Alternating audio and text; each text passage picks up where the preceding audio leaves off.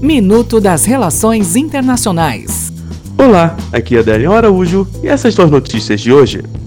Pena de morte. O governo federal dos Estados Unidos vai retomar as execuções de condenados à morte após uma moratória de quase duas décadas, informou o secretário de Justiça William Barr nesta quinta-feira. O governo federal não executou nenhum preso desde 2003.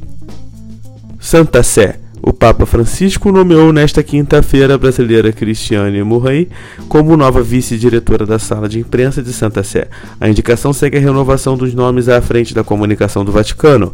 A brasileira trabalhará ao lado do novo diretor, Matteo Bruni, que assumiu o cargo no último dia 22 de julho. Porto Rico. O governador de Porto Rico anunciou sua renúncia após duas semanas de protestos pelo vazamento de comentários ofensivos do político sobre mulheres, homossexuais e vítimas do furacão Maria. Irã.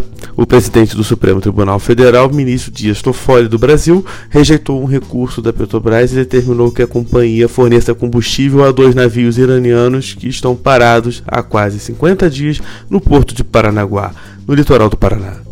Até o próximo minuto. Enquanto isso, aproveite mais conteúdo no portal seire.news.